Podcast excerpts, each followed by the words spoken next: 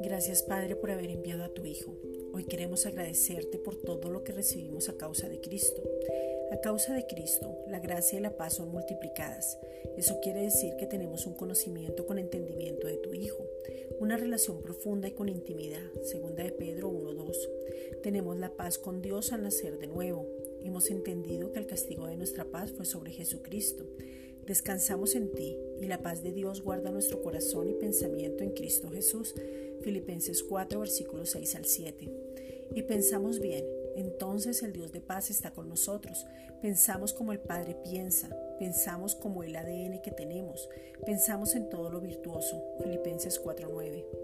A causa de Cristo, no estamos ociosos y sin fruto en cuanto al conocimiento del Señor.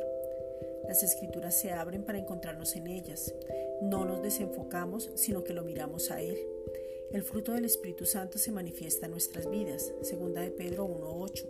Tenemos puesta la mirada en Cristo y nuestro pensamiento está enfocado. Por lo tanto, toda decisión está en tus manos. No actuamos por emociones o sentimientos. No nos dejamos mover por circunstancias. Hebreos 12.1. A causa de Cristo, la participación de la fe es eficaz porque Él mismo es la fe y ahora somos eficaces por lo que vivimos. Lo vivimos en la fe de Él. Filipenses 1.6. A causa de Cristo sabemos las escrituras y ellas nos enseñan, instruyen, corrigen y redarguyen para ser perfectos, o sea, maduros en la palabra de justicia, en Cristo.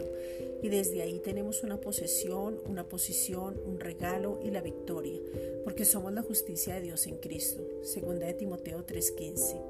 A causa de Cristo todo lo que hacemos lo hacemos por amor.